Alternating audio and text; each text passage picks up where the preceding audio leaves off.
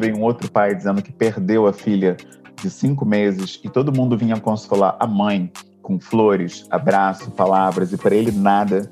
Ou seja, esse homem colocou ali chorando que a sociedade não enxerga a dimensão afetiva do homem preto e a gente refletindo viu que de fato é assim.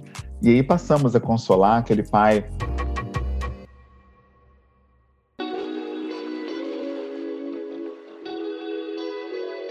Bem-vinda à nossa estante de informações em forma de podcast sobre gestação, parto positivo e parentalidade. O Gentle Birth em português é um podcast semanal que mergulha fundo na preparação mental e emocional para o parto, enquanto conversamos com especialistas, mães e pais pelo mundo afora. Todas as segundas, um novo episódio para ouvir onde quiser, na hora que quiser, no seu tocador preferido. E a cada episódio, uma dica do GB para aumentar a sua experiência. Prepare-se para mergulhar no mundo da gestação, parto e parentalidade agora mesmo.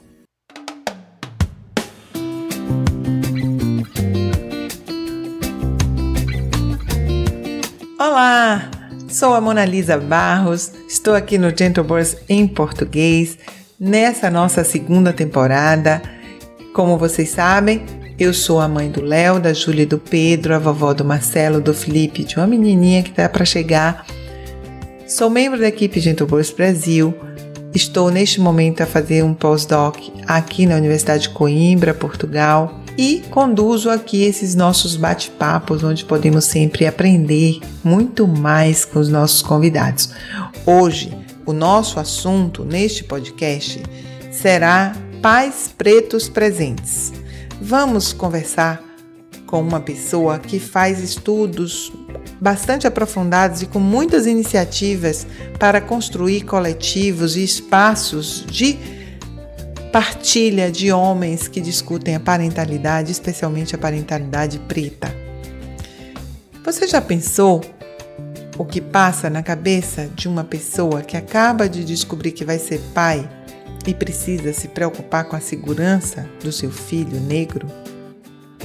Que tipo de abordagem ele sofrerá na escola, na rua, na sociedade? Como reagir a uma menina branca que queira paquerar com ele? Antevendo as possibilidades de reação da família dessa menina? Se a parentalidade não é algo previsto como um papel social do homem branco, imagine no homem negro. Vamos conversar sobre como construir espaços de partilha que permita a criação de respostas de resistência e de construção de novas formas de ser e estar possíveis nesta sociedade que vivemos. Vamos refletir sobre como construir essa parentalidade afetiva quando esse modelo não existe na história das nossas relações, especialmente nas relações do povo preto. Como construir uma inserção no mundo sem que essa representatividade esteja presente desde sempre? Já refletiram que comprar uma boneca preta somente para uma criança preta não amplia a representatividade? Por que, que jogos ou desenhos cujos personagens são negros ou histórias que relatem histórias de populações negras ou bonecos negros não são partilhados, presenteados a qualquer criança. Podemos já comemorar que existem, porque até bem pouco tempo sequer existiam essas bonecas, esses jogos, esses desenhos animados, esses filmes ou esses livros. Bom, já existem, mas eles não se restringem a populações negras, eles precisam ser difundidos em toda a sociedade, já que a representatividade e a presença da população negra se instala no Brasil em todos os níveis sociais e, mais óbvio, nas camadas mais pobres, em consequência da, da escravatura, mas que precisa estar representada em todos os lugares especialmente nas escolas e na sala de aula. Nós temos uma lei que garante isso que não é cumprida. Bom, vou deixar aqui para que a gente converse melhor com o nosso convidado daqui a pouco. Siga conosco.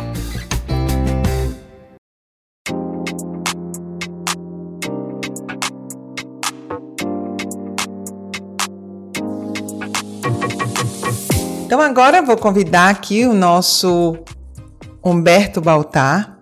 Ele é pai do Apolo, de dois anos, professor e palestrante, mora no Rio de Janeiro e é idealizador do coletivo Pais Pretos. Nossa, Humberto, muito prazer tê-lo aqui conosco. Muito obrigada pela sua presença. Eu que agradeço imensamente por essa oportunidade de dar visibilidade a essa pauta tão importante que é a paternidade ativa. Como é que você começou com isso? Então vamos começar logo do início, né? Onde é que a paternidade lhe atravessa e como muda a sua vida e o que, que você faz a partir disso? Perfeito. Bom, eu sou um estudioso né, da ancestralidade africana e a gente aprende né, na ancestralidade africana que a gente aprende a ser gente com gente, né? E a gente precisa estar em rede, precisa estar com outras pessoas. E tem um outro, é, uma outra ideia, né, que é um provérbio que é preciso uma aldeia inteira para educar uma criança, para criar uma criança. E quando a gente aprende isso, a gente naturaliza a necessidade de apoio, de cuidado e principalmente de viver em comunidade. Então, um dia antes do Dia dos Pais, em 2018, quando eu soube que seria pai, minha esposa deu essa notícia, eu fiquei inundado ali de alegria, mas ao mesmo tempo bateu uma certa angústia por saber que no Brasil existem tantos casos de racismo, né? principalmente envolvendo jovens e crianças também. Então eu perguntei nas redes sociais quem conhecia um pai preto presente para me apresentar. E aí surgiram vários pais nesse post. E eles deram a ideia de a gente fazer um grupo de discussão sobre paternidades, afeto, masculinidades. E assim nasceu o que hoje é o coletivo Pais Pretos Presentes, né, que é uma rede de apoio para famílias tratarem da questão racial, tratarem do letramento racial e principalmente da gente trabalhar a educação parental afroperspectivada e afro-referenciada, né, que olha para as nossas especificidades enquanto pessoas pretas. E aí, no caminho, a gente abriu um grupo também voltado para pais e mães não pretos, mas que possam ter filhos pretos é, adotivos ou enteados, e também educadores e gestores também que querem entender a questão racial. Né? A gente passou também a ter um trabalho com essa área de consultoria muito forte. Então eu queria saber, eu acredito que quem está nos ouvindo, melhor, o que, que é uma educação afro-referenciada? Perfeito. A educação afro-referenciada, ela olha para elementos da ancestralidade africana e elementos do povo preto que normalmente são negligenciados, por exemplo, quando você trabalha com conhecimento lido como universal, né? Aliás, esse é um traço da branquitude, que se propõe a ser universal em todas as suas práticas. Só que o mundo, ele não é universal, o mundo é pluriversal. Você tem diversas etnias, diversas culturas, diversos povos, e por isso nem sempre é possível atribuir, por exemplo, um comportamento ou, um, ou uma doutrina, digamos assim, né, para todas as pessoas. Por exemplo, a disciplina positiva. Ela diz que é muito importante que você ajoelhe para falar com a criança, e fale com ela na mesma altura para que ela te enxergue como igual. Você use um tom de voz moderado para que ela veja também que você está ali olhando essa criança no mesmo patamar, né? Só que para muitas pessoas, especialmente pessoas pretas, por exemplo, isso é praticamente é, inconcebível, porque essa ideia do afeto, por exemplo, e da proximidade com os pais é uma coisa que poucas pessoas pretas têm. Isso é praticamente um privilégio na vida de pessoas pretas, porque a ideia do afeto ela não é tão comum em famílias pretas por diversas razões socioeconômicas, né, que são frutos da escravização do povo preto. Então você não encontra muitas pessoas que tiveram isso, essa referência dos próprios pais. Então quando você pede com toda a naturalidade do mundo que essa pessoa preta faça a mesma coisa com os filhos, tenha esse afeto, tenha esse olhar, você está desconsiderando essa historicidade da pessoa. Então, primeiro, a gente precisa trabalhar como gerar esse afeto, a gente precisa curar muitas questões, especialmente nessa, nesse trânsito, né? Quem fala muito nisso é uma autora chamada Bell Hooks, né, no texto Vivendo de Amor. Ela coloca essa dificuldade das pessoas pretas expressarem afeto em função dessa escravização do povo preto. Então, é muito importante a gente é, olhar essa especificidade para que a gente consiga adaptar essa educação parental à realidade preta. Que outros desafios se apresentam aí? Você falou desse medo que você teve, por exemplo, do racismo com a sua, com, a, com, com seu filho, né? É, eu vejo muito a questão da representatividade, né? Eu sou da Bahia, estou aqui em Portugal, mas sou da Bahia e sempre me, me incomodou muito a ausência de bonecas negras. Agora já tem mais bonecas negras é, no comércio e, e, nas lojas, mas antes não existia. É, quais são os principais desafios dos pais pretos ou que tenham filhos ou que tenham famílias interraciais? Que que, quais, quais são o, o, o, os obstáculos que eles têm, vão enfrentar e o que, que eles precisam construir para que isso seja uma coisa é, menos danosa né, para esse filho que vai se relacionar com, é, com essa sociedade branca é, e que dominadora, opressora. Perfeito. Essa, essa pergunta é muito importante porque, na realidade, é, fica uma ideia né, de que quem precisa comprar bonecos pretos, é, histórias com personagens pretos, animações com personagens pretos e olhar para a cultura preta são as pessoas pretas ou que têm filhos pretos, mas é justamente essa lógica que leva ao racismo estrutural que a gente vê diariamente. Por que, que as pessoas brancas não dão bonecos pretos para os seus filhos? Né? Por que, que eles não compram histórias infantis protagonizadas por crianças pretas ou animações e desenhos com personagens pretos, né? Quando você tem esse hábito de achar que a negritude é para os negros, já começa aí o apartheid, já começa aí a diferença, a discriminação. Então, esse é o desafio principal, na minha opinião, é mostrar às pessoas todas que a pluralidade é da vida, que a vida é plural.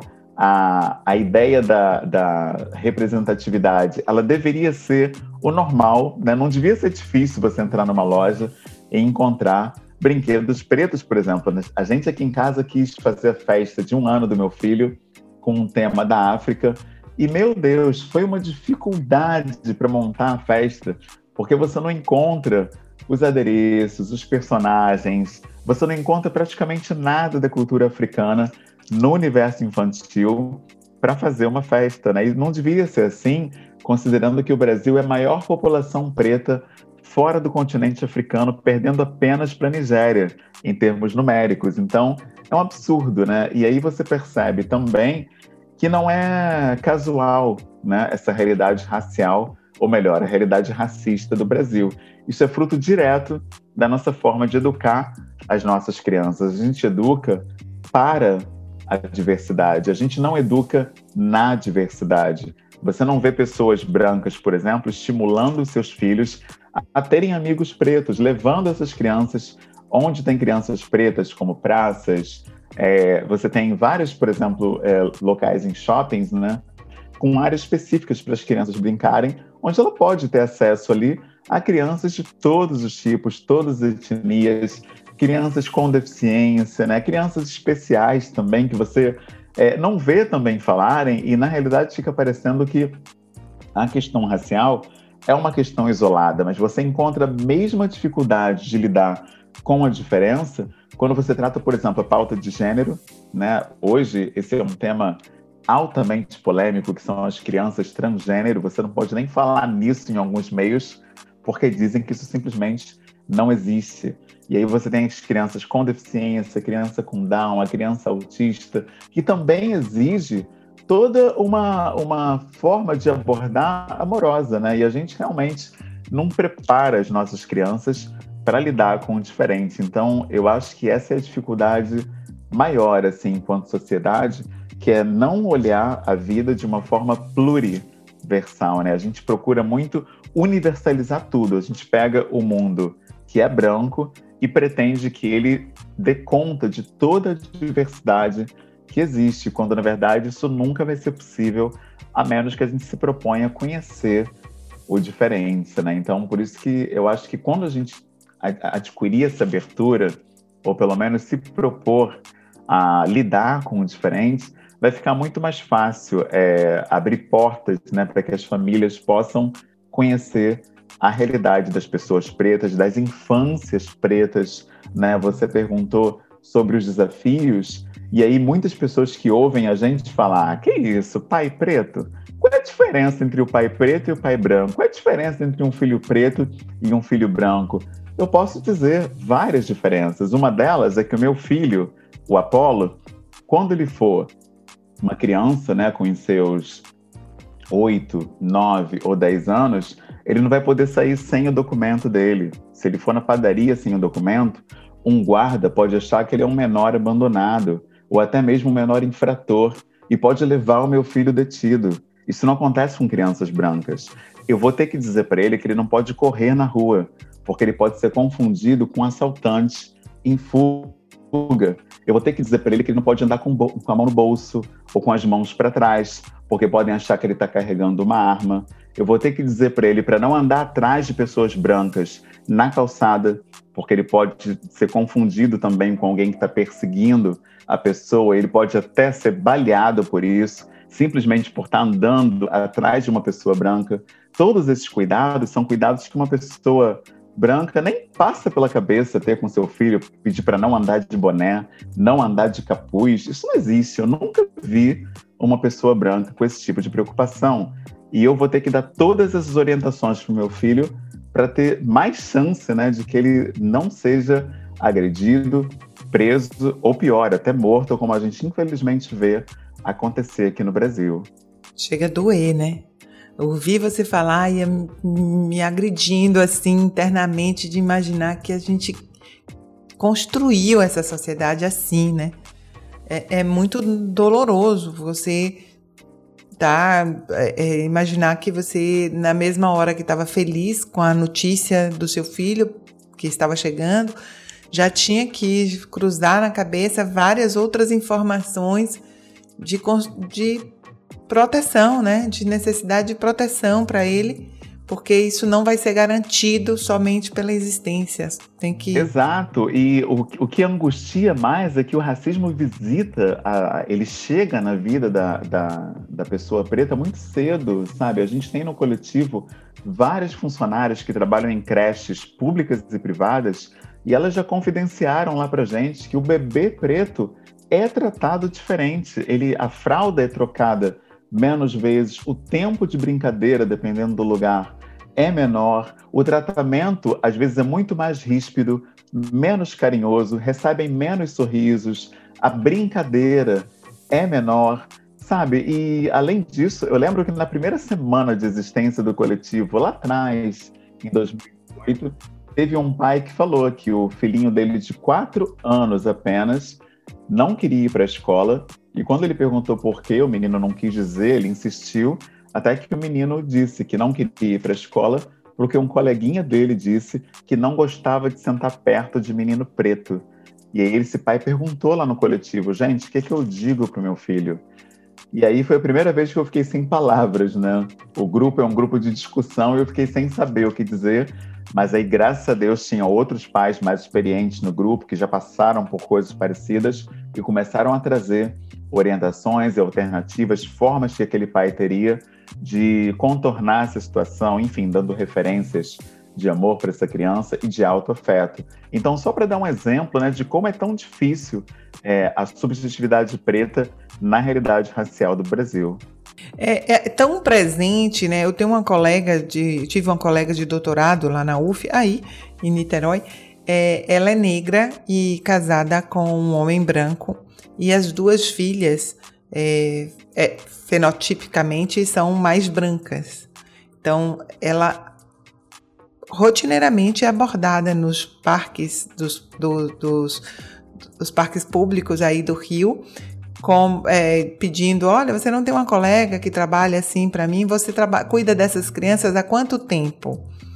Ela disse assim, eu cuido desde que nasceu, porque são minhas filhas mas ela precisa reafirmar também esse lugar porque ela logo é colocada como a babá que está ali acompanhando aquelas crianças e é tratada dessa forma, não não pelos iguais, né? No caso aí a gente está falando do racismo com a mãe, mas com, quando fala das crianças parece assim é, é muito muito pior, né? É, não dá para comparar. É, terrível. Eu, você tá falando e eu tô lembrando né, da minha história, porque eu lembro que eu devia ter os meus 22 ou 23 anos e uma menina se interessou por mim e, e gostava muito de mim e tal, e se aproximou.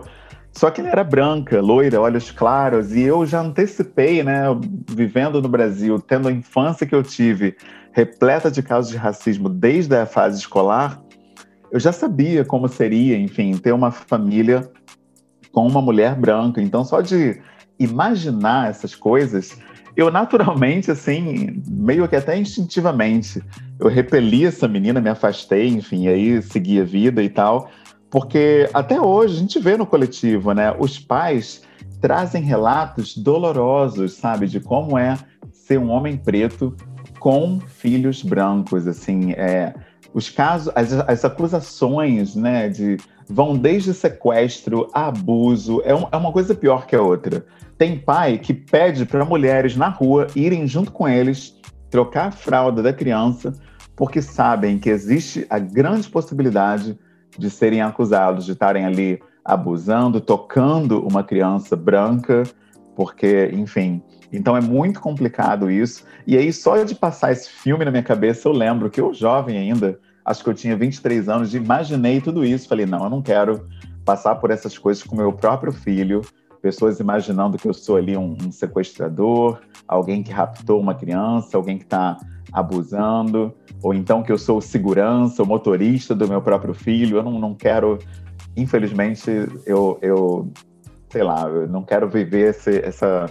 Isso para mim seria assim difícil de lidar. Eu não sei se eu saberia lidar com isso de forma é, madura, né? Sem me destemperar, enfim, sem, sem me irritar. E aí eu achei melhor, né? Sempre achei melhor, assim, principalmente pelo estudo, né, que a gente já já faz, e mais do que o estudo das questões raciais, a sensibilidade, né? Sofrer o racismo desde cedo, ele mostra, e a gente aprende também com a filosofia ancestral africana, que se aquilombar é a maior arma né, que a gente tem contra o racismo. E se aquilombar é isso, viver em rede com pessoas pretas. Então, lendo tudo isso e conversando com várias pessoas, eu concluí que ter uma família preta seria a maior forma de resistir a esse racismo estrutural do Brasil. E hoje eu vejo assim que foi a maior decisão, melhor decisão que eu tomei na vida, sabe? Ter uma esposa preta, o meu filho preto. Então todos nós conhecemos as dores uns dos outros,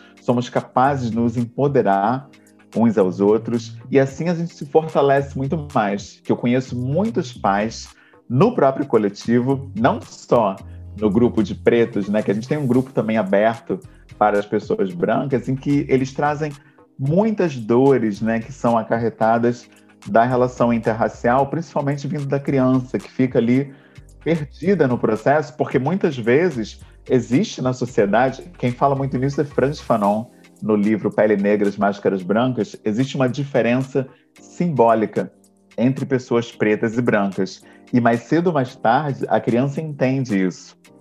Então, a gente escuta muito lá pais falando que a criança, quando fez os seus cinco ou seis anos, começou a trazer umas falas assim para casa. Como é que eu faço para o meu cabelo ser liso? Como é que eu afino o meu nariz? Por que, que o meu pé é assim? como é que eu. Porque a pessoa já percebe que aquele tom de pele, aquele formato de nariz, aquele volume no cabelo fazem ela perder, entre aspas, pontos sociais, que é o que Fanon fala do poder simbólico, né? Então, ela percebe que traços negroides colocam essa pessoa abaixo na escala de valores, na leitura social. Então, ela preferia ter cabelo liso, preferia ter pele mais clara. Tem crianças que pegam um pregador e colocam no nariz para ver se o nariz fica fininho.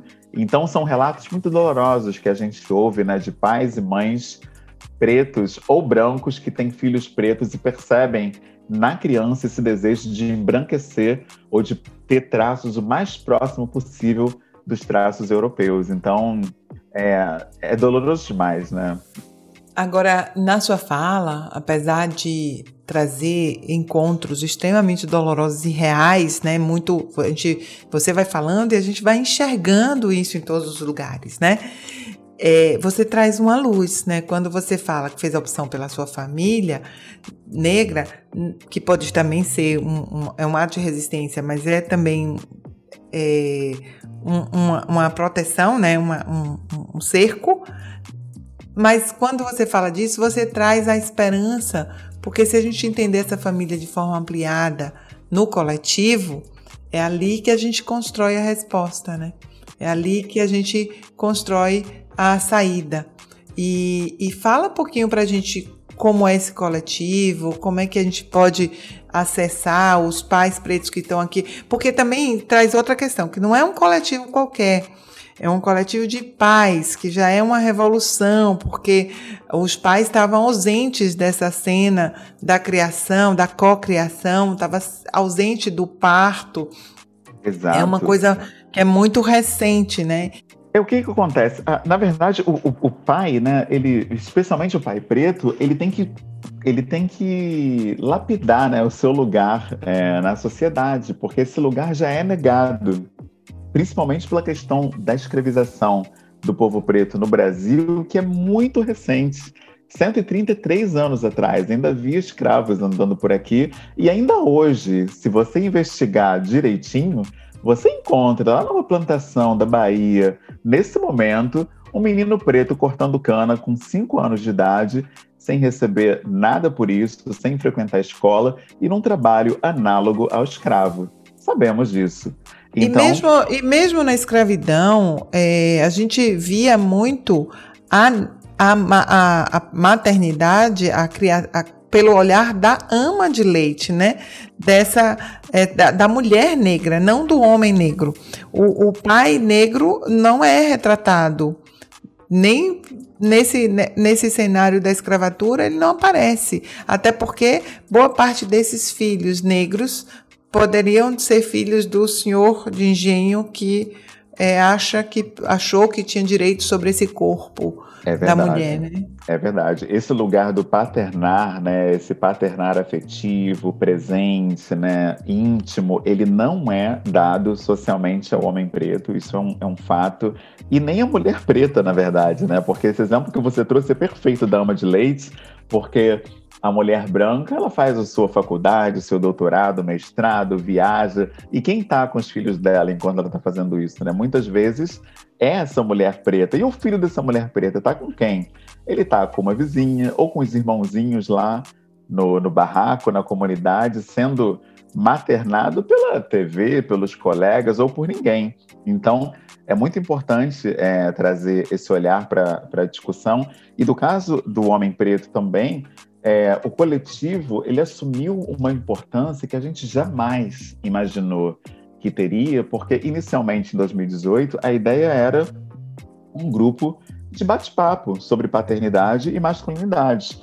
Mas aí veio esse relato que eu falei do menino de, do pai do menino de quatro anos. Logo depois veio um outro pai dizendo que perdeu a filha de cinco meses e todo mundo vinha consolar a mãe com flores, abraço, palavras e para ele nada. Ou seja, esse homem colocou ali chorando que a sociedade não enxerga a dimensão afetiva do homem preto e a gente refletindo viu que de fato é assim.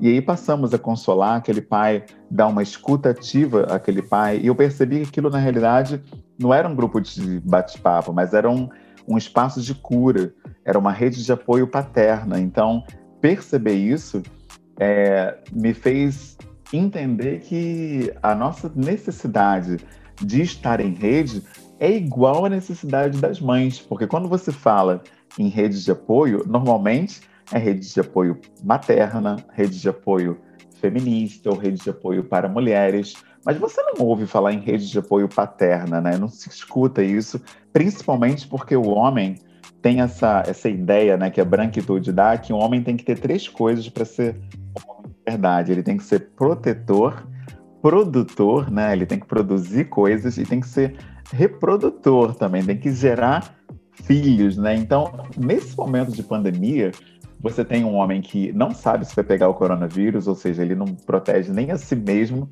porque ele não tem como garantir que ele não vai ser contaminado. Ele não tem como prover, né? então ser provedor é difícil, porque aqui no Brasil, nesse momento, você tem mais de 14 milhões de desempregados, e nesses lares, quem está provendo muitas vezes é a mulher, o que para o homem machista é uma agressão tremenda, né? Porque ele aprendeu que o homem é o provedor. Então, como é que a mulher é que está bancando a casa? E aí você vê, né, o salto que houve na agressão doméstica, né? O abuso doméstico subiu 40% é, no país. E esse homem também não consegue ser reprodutor, porque a ciência já, já mostrou que quando você está ansioso, quando você está preocupado, quando você está apavorado, a sua taxa de fecundidade cai drasticamente. Então, até para reproduzir, até para gerar filhos, fica mais difícil. Então, essa noção de masculinidade tóxica, na verdade, né, que a gente recebe da branquitude, ela está em xeque nesse momento, né? Essa noção do que é ser homem, ela está tá em crise mesmo, né? Esse homem quer se, se entender, se achar. E no papel de pai não é diferente. Então é preciso estar com outros homens para entender como é, o que, é esse paternar e, de preferência, olhando para outras perspectivas né, desse paternar. Por isso que eu falei da ancestralidade africana, que é central no nosso coletivo, porque tem um livro muito bacana chamado O Espírito da Intimidade, de Sobun Fussomé, em que ela traz valores do povo da Gara, da atual Burkina Faso, onde a gente aprende ali que não existem papéis de gênero, por exemplo. Cuidar não é da mãe, a mulher vai buscar água e o pai fica lá com é, o bebê, né? Pendurado ali no sling, né? Então, o homem é que cuida e, e tá tudo bem, tá normal. E outras ideias, né, que eu acho incríveis que, que vem ali naquele, naquela obra, é que a criança já traz a sua subjetividade com ela. Essa ideia da criança que chega uma espécie de tábua rasa, né, que você que vai preencher com sentido e com uma personalidade, também não se dá de acordo com aquela etnia. Inclusive, existem é, rituais ali daquele povo para você conhecer essa criança e até mesmo descobrir o nome dela. Né? Ela já chega com um nome a esse mundo. Então, é interessante conhecer esses outros paradigmas e outras leituras do que é ser pai, do que é ser homem e do que é estar em família, que aí a gente aprende que existe uma história no povo preto, existe uma ancestralidade, existe uma cultura, existe uma bagagem, porque infelizmente, devido ao racismo estrutural, as pessoas no Brasil têm vergonha da sua conexão é, com a África, né? Porque você aprende na igreja que a África é um lugar de pobreza, doenças, miséria e demônios. Né? Então, quem vai querer se identificar com a ancestralidade africana, se todo domingo, todo domingo ela, ela escuta ali um líder né, num púlpito dizendo péssimas coisas do continente africano. Então, eu percebo que o trabalho do coletivo ele cresce muito quando a gente começa a compartilhar essas informações através da nossa frente de letramento racial, já que no Brasil falta isso nas escolas. Existe uma lei, que é a Lei 10.639-03, que ela obriga o ensino da cultura afro-brasileira nas escolas, mas os educadores não cumprem essa lei muito por isso, né, que Fanon, né, que estava comentando, é, falar de África é simbolicamente inferior. Ninguém quer ser lido como inferior. Então as pessoas simplesmente ignoram essa pauta. Então, o letramento racial é fundamental. A gente traz a representatividade, especialmente no Instagram, com famílias pretas felizes, crianças brincando.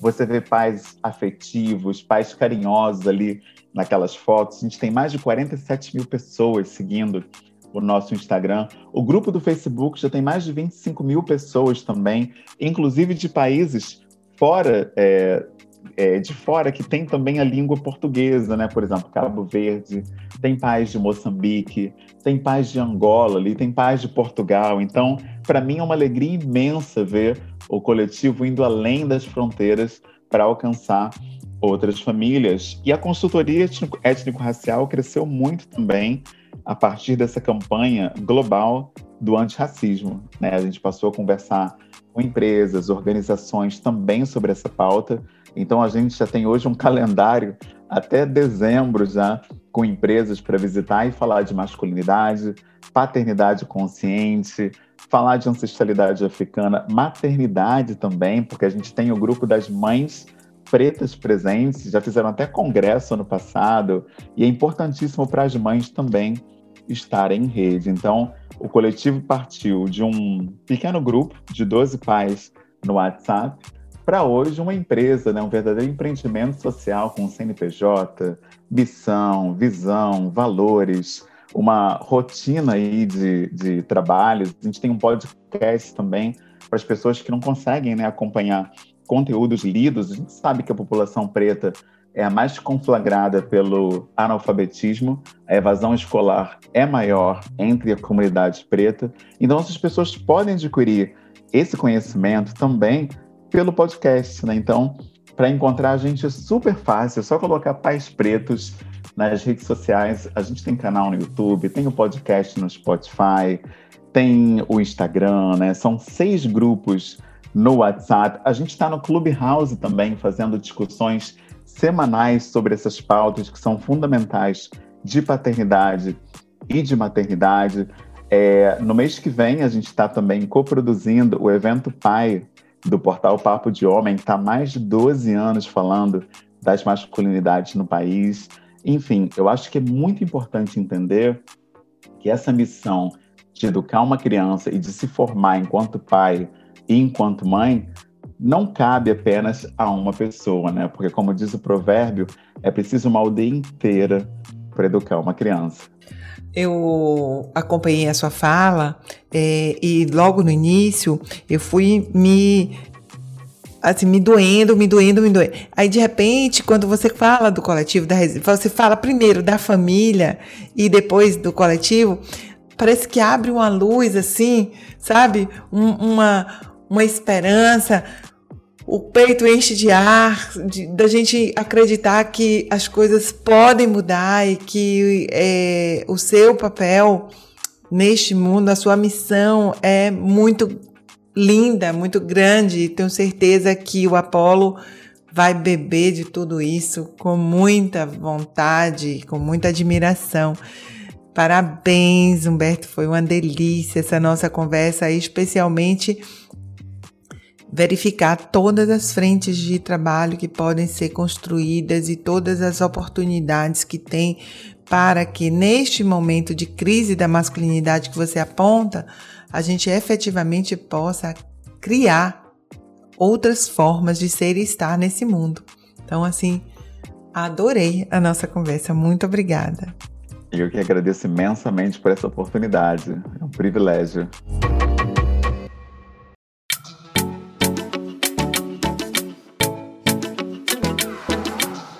Agora é a hora da nossa dica GB. Vamos perguntar aqui ao nosso amigo Humberto Baltar, que nos deu uma aula maravilhosa sobre esse enfrentamento necessário, essa criação necessária de coletivos para enfrentamento do racismo. Quais são as dicas que ele dá a quem está nos escutando? E aí, Humberto, como é para fazer parte dessas possibilidades de enfrentamento, de resistência e de criação de novas formas de ser e estar neste mundo? Bom, eu acho que é fundamental a gente desistir né, de três mitos é, que eu acho que são muito nocivos às famílias, e aí não só as famílias pretas, mas as famílias de um modo geral. O primeiro mito é esse mito do self-made man, né? Que é o homem que se faz sozinho, né? Igual o MacGyver, né? Não sei quem já assistiu. Ele pega uma banana, um clipe, um papel e faz uma bomba, né? Quer dizer, é um homem que dá jeito em tudo sozinho. A paternidade não é missão para apenas uma pessoa. É preciso estar em rede com outros pais. É preciso compartilhar as dores, anseios, dúvidas, angústias, e assim a gente se torna um pai melhor, um companheiro melhor e alguém muito melhor para o nosso filho. Outra ideia também que eu acho que é muito nociva é esse mito do pai incompetente, né? Aquele pai desajustado, que não leva jeito para nada, que não sabe trocar uma fralda, não sabe como é que usa uma pomada de assadura. Eu acho que são muitos pro, muito programa, né? De a gente ver aí seriados, filmes reproduzindo isso, né? Daquele pai totalmente perdido do ambiente é, doméstico. Eu acho que a gente precisa desconstruir essa ideia.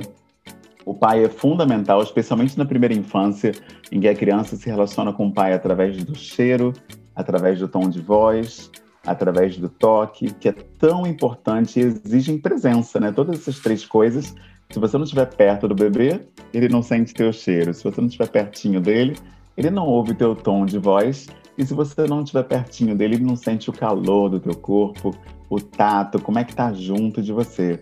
Então, precisamos desconstruir essa ideia do pai incompetente, né? E a terceira ideia, que eu acho que é muito nociva, principalmente as mulheres, é que a mulher é sempre, né, a sabedoria em forma de pessoa, né, que sabe tudo sobre criar uma criança. Ela já vem sabendo já né? É, é uma coisa quase que intrínseca da mulher, né?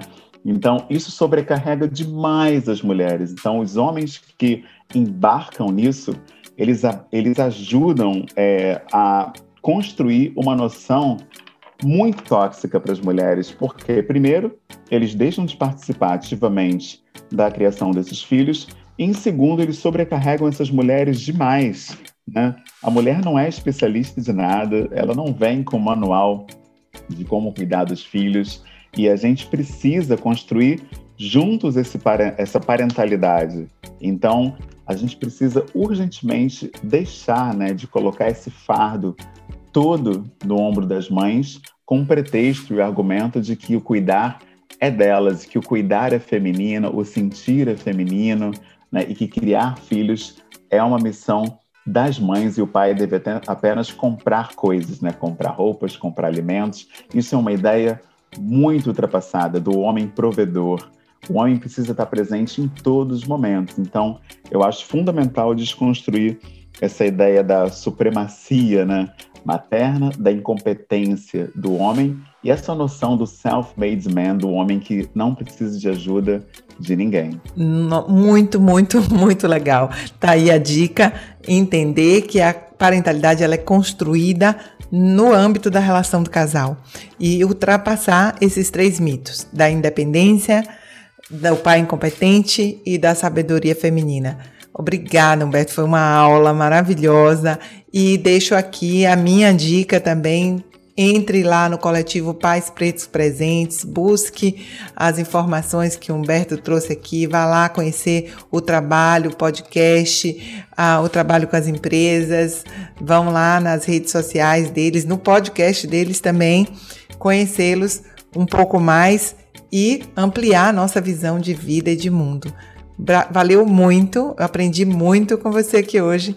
Estou muito feliz desse nosso encontro. Um beijo grande.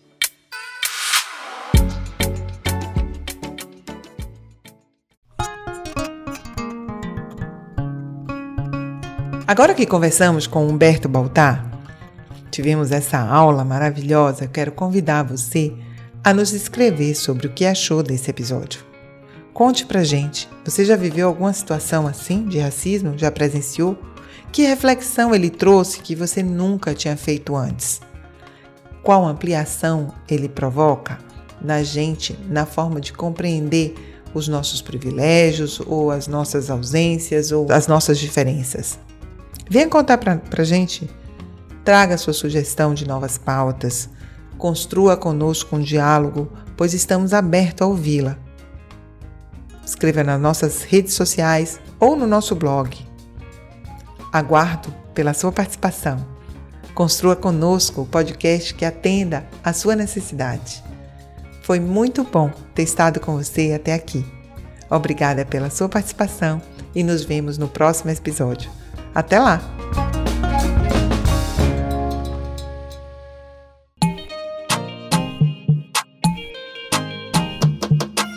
A gente chegou ao fim de mais um episódio. Se você quiser saber mais sobre o Gentle Birth, siga a gente no Instagram. Por lá, você terá acesso a muitas outras informações. E se o seu objetivo é preparar a sua mente e controlar suas emoções durante a gestação, o parto e o puerpério, baixe o app Gentle Birth Hypnobirth, disponível em iOS e Android.